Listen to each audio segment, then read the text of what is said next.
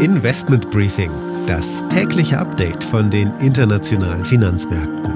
Ein The Pioneer Original. Today, the FOMC raised our policy interest rate by a half percentage point.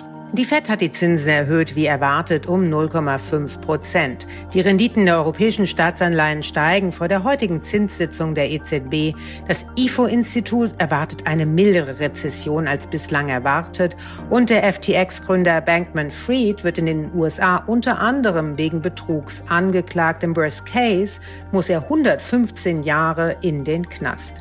Europas größter Tourismuskonzern TUI will die Corona-Staatshilfen bis Ende nächsten Jahres zurückzahlen zahlen die Aktie tiefrot wegen einer drohenden Kapitalerhöhung. Damit einen schönen guten Morgen aus Frankfurt.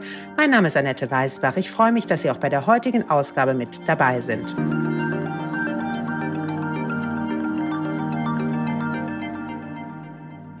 Der Blick auf die heutigen Themen. Wir wollen auf die Herausforderungen für das neue Jahr aus wirtschaftlicher Sicht schauen, aber auch was der Inflation Act in den USA für die europäische Wirtschaft bedeutet. Und das zusammen mit Fritzi Köhler-Geib, der Chefvolkswirtin der KfW.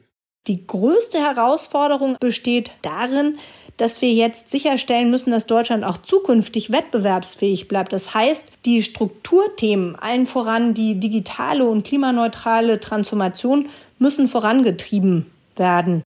Anschließend schauen wir mit Anne Schwedt von der Wall Street auf den Zinsentscheid der US-Notenbank Fed. Auch wenn die Zinsen nur wie erwartet um 0,5 Prozentpunkte erhöht wurden, ging es für die Wall Street auf Achterbahnfahrt. Wir hören uns die Erklärungen von Fed-Chef Jerome Powell an und was die Notenbank für das nächste Jahr in Sachen Zinsen plant. Das Investment des Tages ist Tesla. Die Aktie hat stark verloren in diesem Jahr. Wir schauen auf die Gründe.